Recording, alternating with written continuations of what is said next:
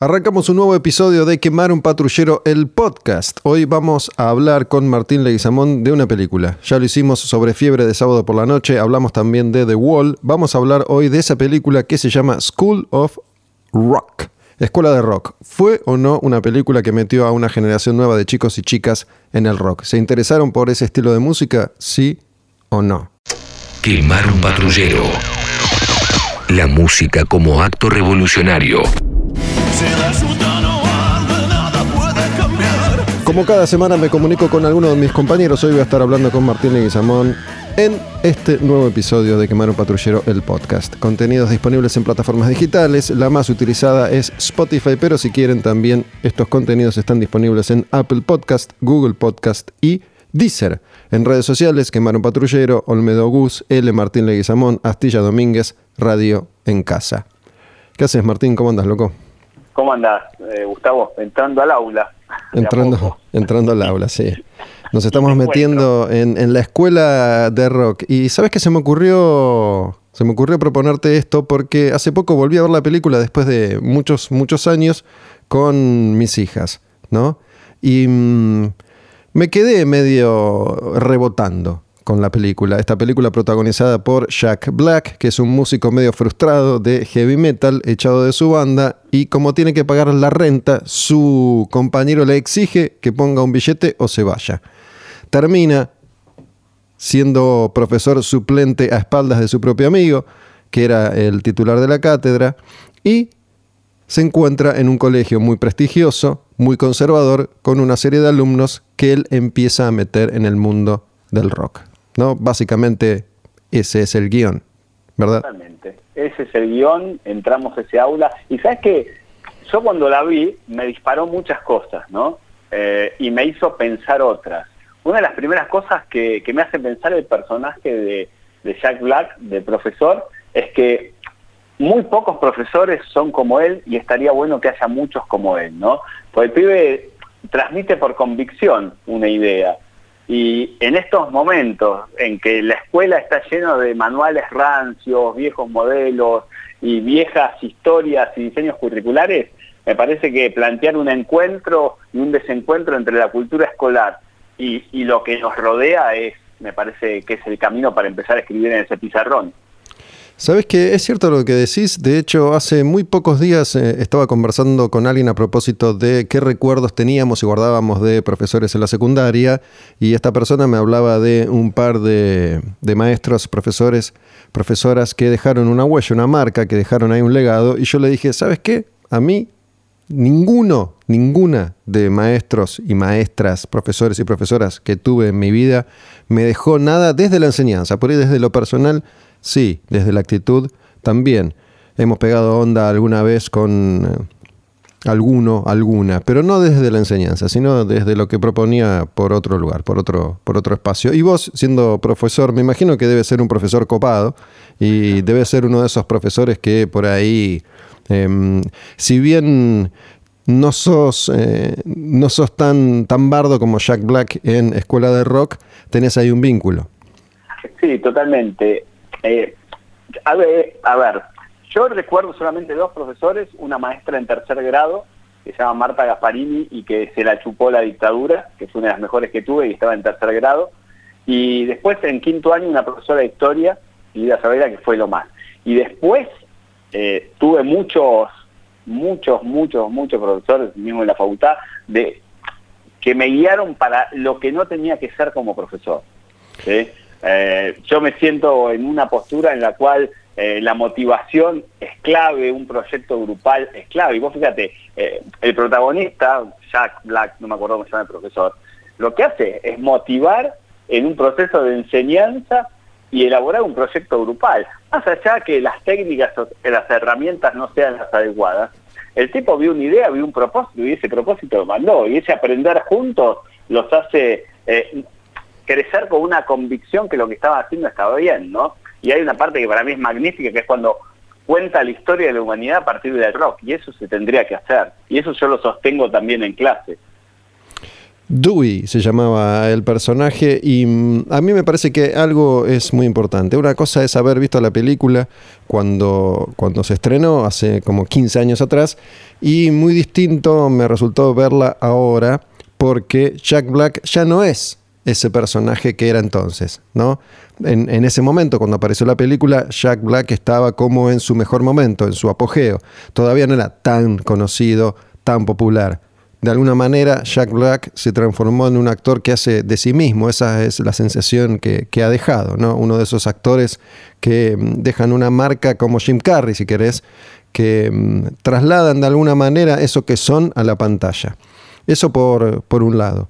Y, y por el otro, el argumento hoy me parece un poco más trillado de lo que me pareció entonces, porque en definitiva no deja de ser una película más que cuenta la historia de un perdedor que encuentra una oportunidad, en este caso enseñando rock, lo único que sabe hacer en su vida, pegando onda y transmitiéndoles un conocimiento diferente a una serie de niños que eran un poco un poco más conservadores. Iba a decir chatos, creo que no, no son chatos, al contrario, sino que no habían sabido exprimirles eso que estaba ahí latente debido a la educación estricta que estaban recibiendo. Pero es un argumento trillado.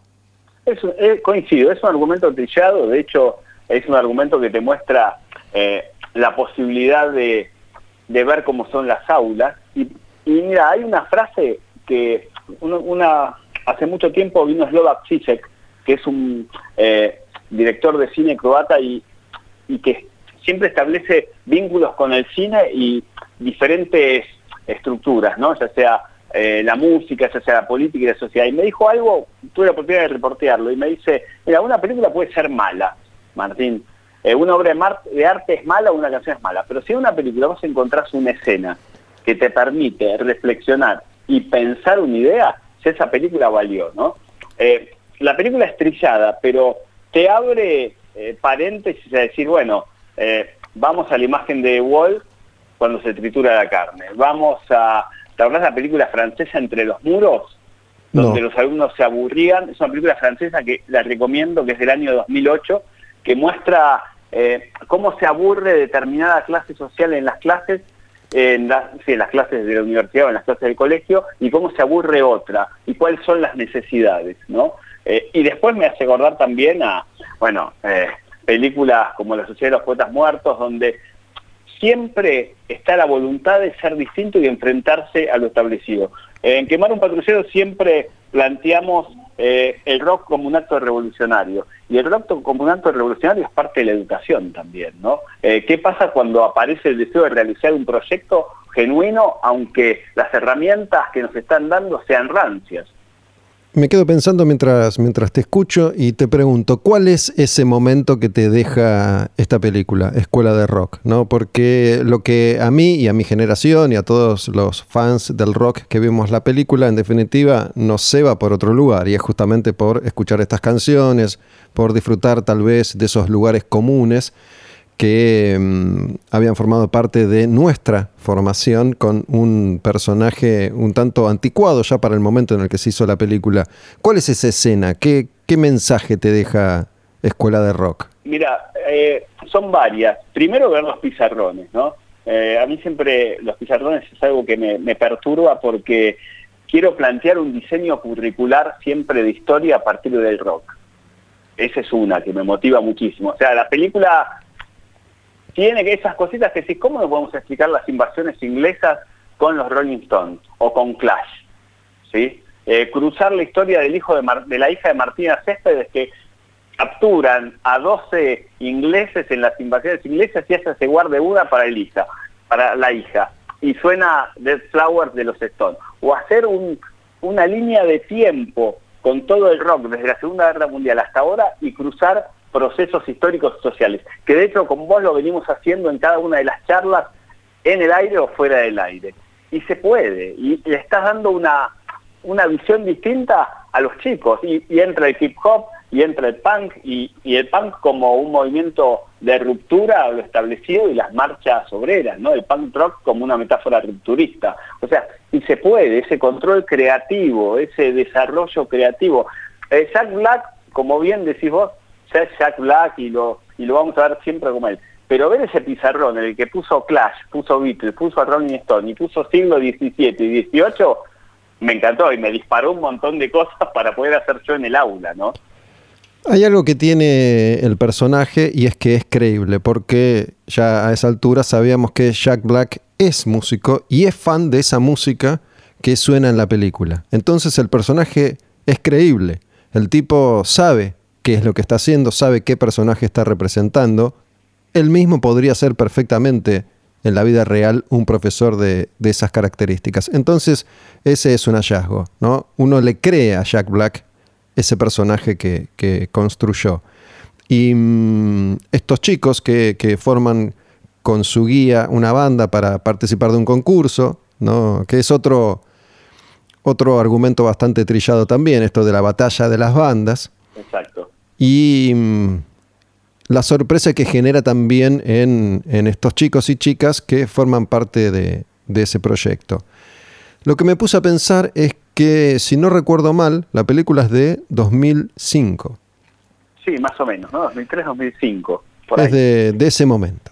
Entonces, el personaje, cuando la película empieza y está Dewey tocando la guitarra con su banda, de la que es echado después de esa actuación, se deja llevar y mete un solo larguísimo y súper pirotécnico donde no iba y empieza a hacer piruetas y se tira al público y el público se abre y se rompe contra el piso. Es una escena que bien podría haber sucedido en 1983, pero el músico de rock en 2000 y pico ya no era así. Me refiero a un músico contemporáneo. No está bien que el personaje de Jack Black en la película es eh, alguien que ya pasó los, los 30 largamente y es medio un, un perdedor, un fracasado. Pero el rock en ese momento iba por otro lado. Lo que quiero decir es que la película parece más una película de los años 70, de los años 80, que del 2000 y pico. No hay nada contemporáneo representado en esa película, más allá de que las bandas que se escuchan son bandas clásicas, no de generaciones anteriores. Sí, totalmente. Eh, hay momentos donde vemos en TV, parece que fuese en TV, como planteabas vos hace un rato, pero hay momentos donde me pongo a pensar ya como docente en los chicos que están sentados y lo que reciben, ¿no? O sea, yo la, la, caminé por ese lado y con el rock, con todo lo que tiene. Y te veo a vos dando clase, Gustavo, eh, parándote diciendo, bueno, vamos del rock al metal al hip hop. Y vos podrías convocar de una manera increíble a un proyecto eh, con las habilidades que tenés y cómo le podés llegar a los chicos y lo que pueden llegar a escribir. Entonces la película se transforma en un 2020 con Gustavo Olmedo frente a un curso haciendo o bajando una idea para poder pensar la historia de otra manera. Y me encanta, y te convoco ya. Sabes que, bueno, obviamente vos y yo nos sentimos identificados con esta película y se nota, pero me parece que mm, pensándonos desde nosotros y este proyecto Quemaron Patrullero, uno de los hallazgos de este proyecto es justamente hablar de una época que puede ser la misma época de la que provienen las canciones que se escuchan en escuela de rock, pero con un discurso absolutamente contemporáneo. Digo, acá no estamos haciendo un ejercicio de nostalgia permanente, no estamos diciendo nunca que lo lo de ahora es peor que lo de antes. Me parece que rescatamos esa época, esas épocas, esas bandas, esas canciones, pero haciendo foco histórico trasladamos esos conceptos a un lenguaje, me parece a mí, bien actual y bien contemporáneo. Digo, si vamos a hablar de, de Zeppelin, banda que suena en la película, lo vamos a hacer no desde el lugar de el que se lamenta porque eso ya no existe, lo estamos haciendo desde un lugar absolutamente, me parece a mí, presente, contemporáneo. Por eso lo quiero llevar a, lo que es la educación eh, hoy, ¿no? Me parece que a la educación le falta mucho rock, pero en el sentido de diseño curricular. Le falta eh, mucha gente que tenga una potencia para elaborar un proyecto grupal y que diga, bueno, si hablamos de física lo podemos cruzar con historia, lo podemos cruzar con geografía y lo podemos cruzar con letras de rock. Vos fíjate, en la Universidad de California, hay, en la carrera de literatura y filosofía y letras, hay una materia que tiene que ver con las letras del rock. Y acá lo tomarían eso como una eh, afronta, ¿sí? lo tomarían como un atropello y no crecemos. ¿no? Me parece que la importancia de implicar al docente en este proceso de enseñar y aprender atraviesa un proyecto grupal. La película con respecto a la educación, con lo que yo te decía antes, y con lo que es hoy, el 2020, tiene que ver con la convicción, tiene que ver con, la empatía y con, la poder, eh, con poder generar eh, a partir del rock un diseño distinto y que nos convoque y que nos interpele. Vos decías muy bien recién eh, que estamos hablando desde el presente. Y bueno, me parece que el repensar e interpelar el hoy a partir de determinadas letras nos permite poner futuro en presente y pasado en futuro también, ¿no? A mí el personaje de Jack Black me hace acordar muchas veces, o Jack Black mismo, a Dave Grohl, ¿no? De Foo Fighters, Nirvana. Y mm, si bien muchas veces sus modos son, son trillados y hasta, si querés, eh, pueden llegar a ser un poco para, para cierta gilada, lo cierto es que mm, lo que se nota que tienen ambos en este caso es una pasión absoluta por eso que están haciendo, por eso que están contando, por eso que están describiendo.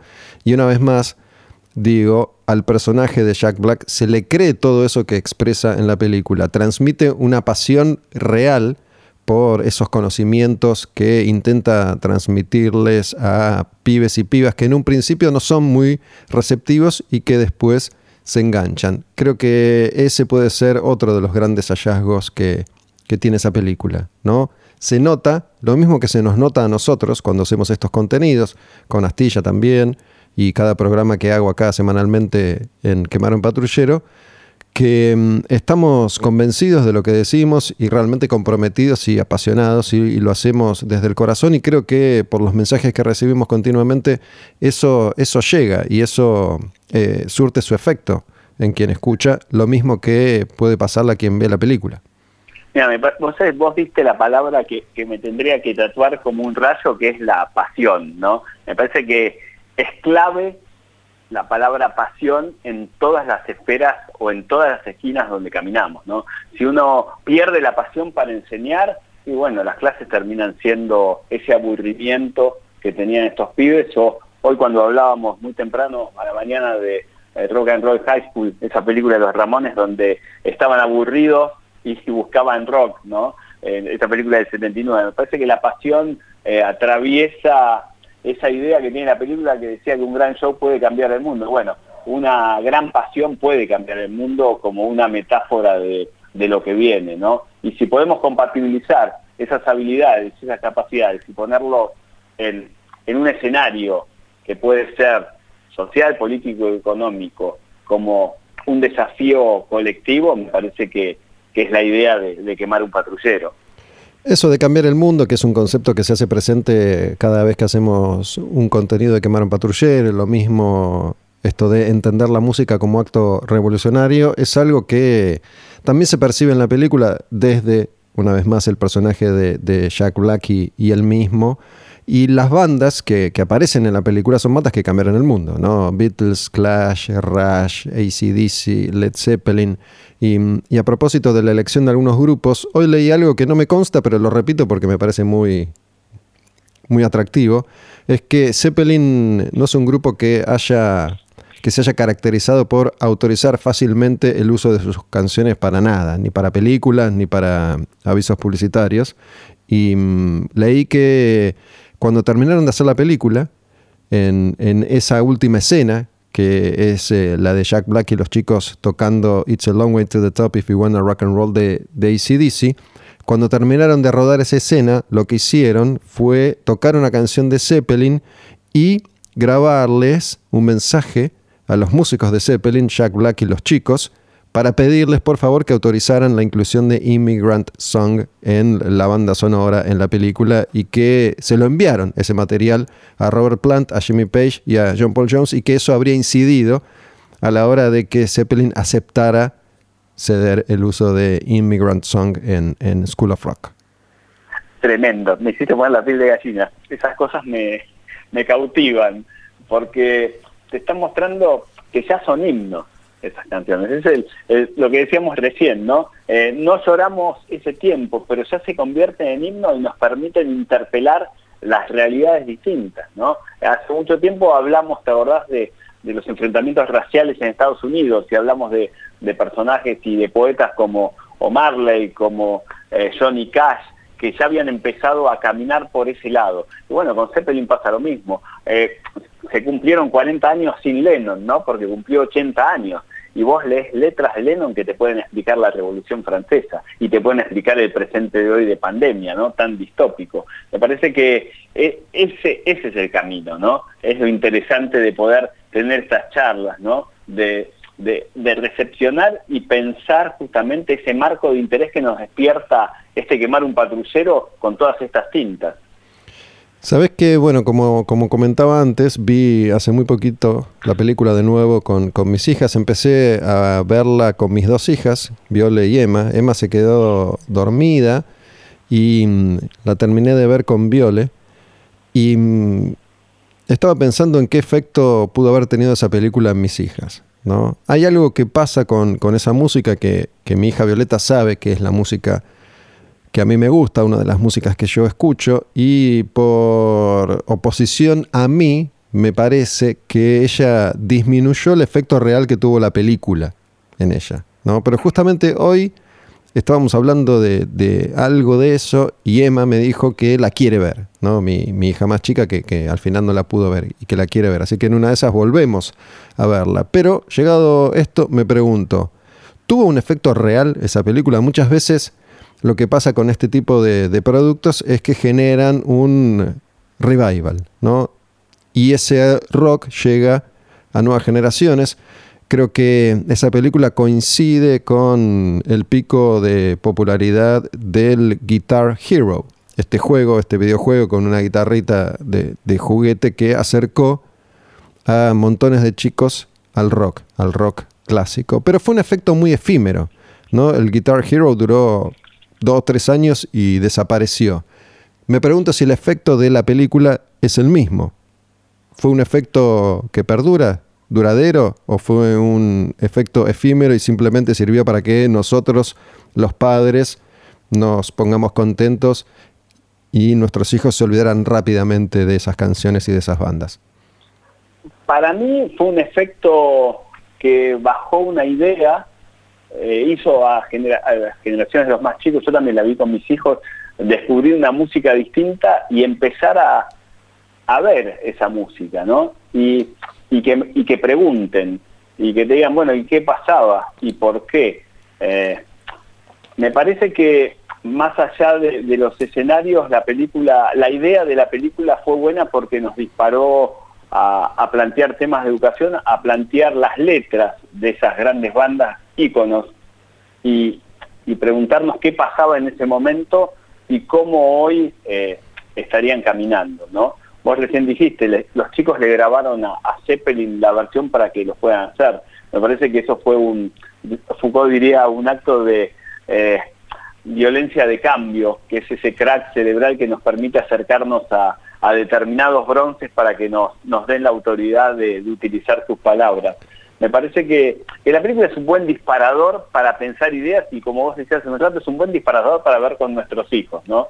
Y, y ver qué sale y decir, ¿y qué te pareció? ¿no? Me parece que eh, no cerramos la puerta, sino que abrimos el juego a ver qué nos parece. Y esos pizarrones, me gusta ver lo que está atrás de esa clase y lo que les pasa en esos chicos que no caen en la trituradora de carne de, de The Wall con caras difusas, sino que empiezan a pensar que, que siempre el rock es un gran escenario, ¿no? Para pensar libertades. Sabes que mm, otro de los hallazgos de la película, ¿no? Además de Jack Black y un tipo que es creíble y que es músico y que sabe lo que hace y que sabe de qué habla, es que mm, a diferencia de otras películas en la historia, donde el casting pasó por elegir actores que representaran un personaje pero que no cumplieran con todos los requisitos, en este caso el casting buscó chicos que supieran realmente tocar sus instrumentos. Entonces, eso es fundamental. Los chicos que tocan en la película son chicos que saben tocar sus instrumentos. Nunca hubiera podido ser creíble esa película con actores haciendo playback y mostrando que no saben realmente comportarse como, como músicos. Y me acordé mientras pensaba esto, en otra película de hace ya unos cuantos años, no sé si vos la viste, la película Rockstar, con la banda esta de metal Steel Dragon, y el, protagonista es eh, Mark Wahlberg, ¿no? Claro, sí, sí. Y Mark Wahlberg no es músico. Y mm, si bien la banda es interpretada por músicos, de hecho Zach Wild es eh, uno de los guitarristas de la banda, Zach Wild, guitarrista de, de Ozzy y de Black Label Society, el bajista es Jeff Pilson, que es de Dokken y de, y de Foreigner.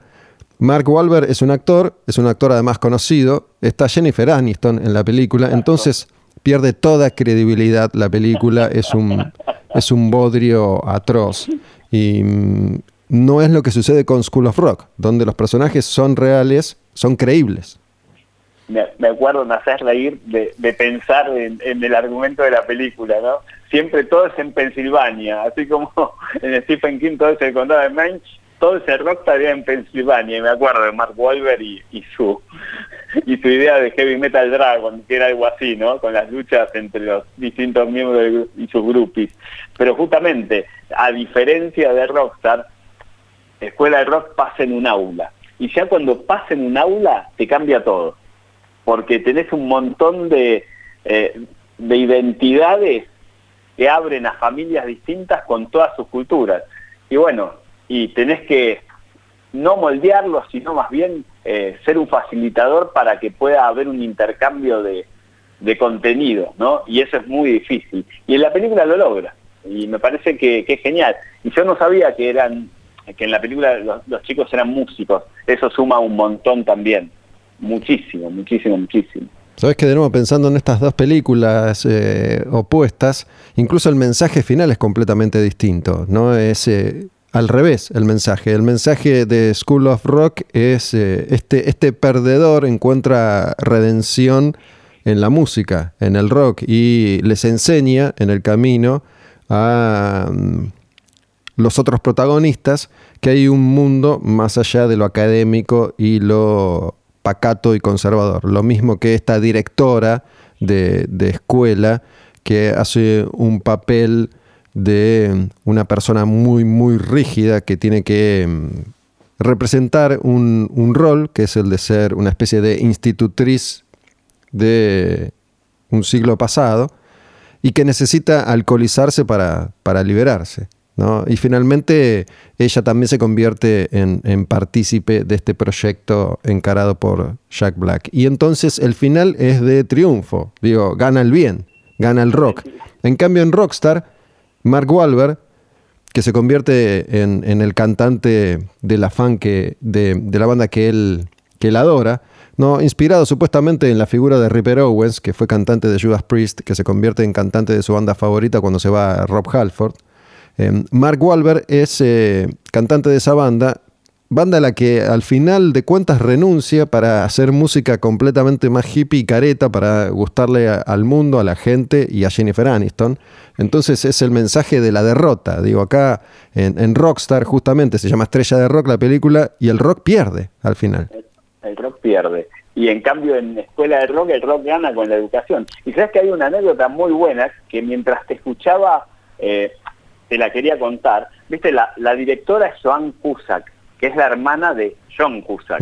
John Cusack, un actor, un melómano increíble, un hombre que sabe muchísimo de música. Bueno, de hecho, eh, hizo de Brian Wilson en la película sobre Brian Wilson y, y sus esquizofrenias.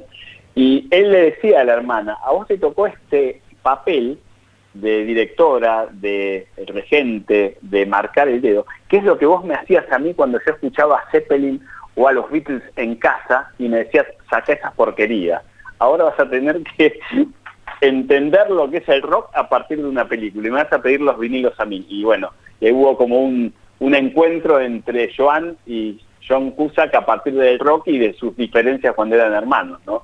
Y volvió a ganar el rock también en esa, en esa charla. Bueno, John Cusack, que de hecho está en la película Alta Fidelidad, que es otra de esas películas sobre música que marcaron una época, un hito. Y mm, además en esa película está también Jack Black haciendo uno de los personajes. claro, esa película, un día la tenemos que hablar, pues es un libro maravilloso de Nick Horby, que es un escritor inglés tremendo y también un gran melómano. Y esa película también, el rock termina ganando.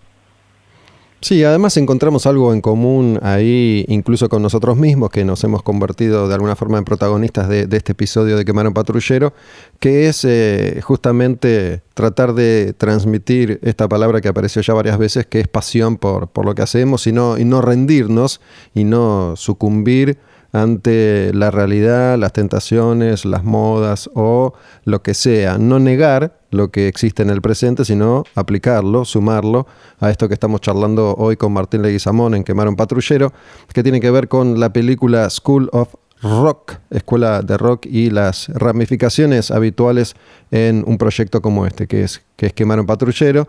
Y mm, aprovecho este momento para pedirles, como hago siempre, que se suscriban a Quemano Patrullero, que se suscriban a esta idea de plantear desde la pasión el compromiso, amor por la música. Para hacerlo tienen que ir a la web de Radio en Casa, radioencasa.com, cliquear en Sumate, completar los datos y de esa manera mes a mes colaboran con esto que es una causa ya a esta altura real. Martín, hay algo a mí que me dejó esa película y que tiene que ver con el final, ¿no? Ya mencioné que al final Jack Black y sus chicos tocan It's a Long Way to the Top If You Wanna Rock and Roll, que es una canción de ACDC del primer disco de ACDC y que a partir de ese momento en la película, cuando ya empiezan a correr los títulos, se convirtió en una especie de eslogan para mí. ¿no? Esto de es un largo camino a la cima si querés rockear o si querés puntos suspensivos, completen como más les guste. ¿no? Esto de que Em, lo que uno hace necesita de un largo recorrido, de un compromiso real, a pesar de los obstáculos. Y me quedó esa, canción y ese momento en la película realmente grabado desde que la vi la primera vez. ¿no? ACDC, que es una banda súper clásica con la que cualquier fan del rock se puede identificar, y el mensaje que se esconde en esa, en esa canción, It's a long way to the top if you wanna rock and roll y movemos la cabeza y levantamos las manos y ya está. Martín, mientras escucho una sirena que pasa por ahí, por la puerta de tu casa, no sé si son los bomberos, la ambulancia o la policía, ¿no? Es un, es un lindo, un lindo sonido para el final de otro episodio de Quemar un Patrullero. No sé si quedó algo por decir de tu parte. No, me queda esa frase que, que es de Marley y que estaba escrita en el pizarrón, en un costadito que decía emancipémonos de nuestra esclavitud mental. Y me parece que va un poquito por ahí también, ¿no? En definitiva, más allá de que la película les haya gustado mucho o poco, o si no la han visto, aprovechen y véanla, hemos notado, sin saberlo, porque no era la idea principal cuando con Martín dijimos de grabar un episodio acerca de School of Rock, notamos que hay muchos puntos en común, muchos puntos de contacto entre esa película y lo que representa, y este programa, podcast, contenido, Quemar Patrullero, y también lo que representamos nosotros. Martín, abrazo loco. Abrazo, Gus, nos vemos.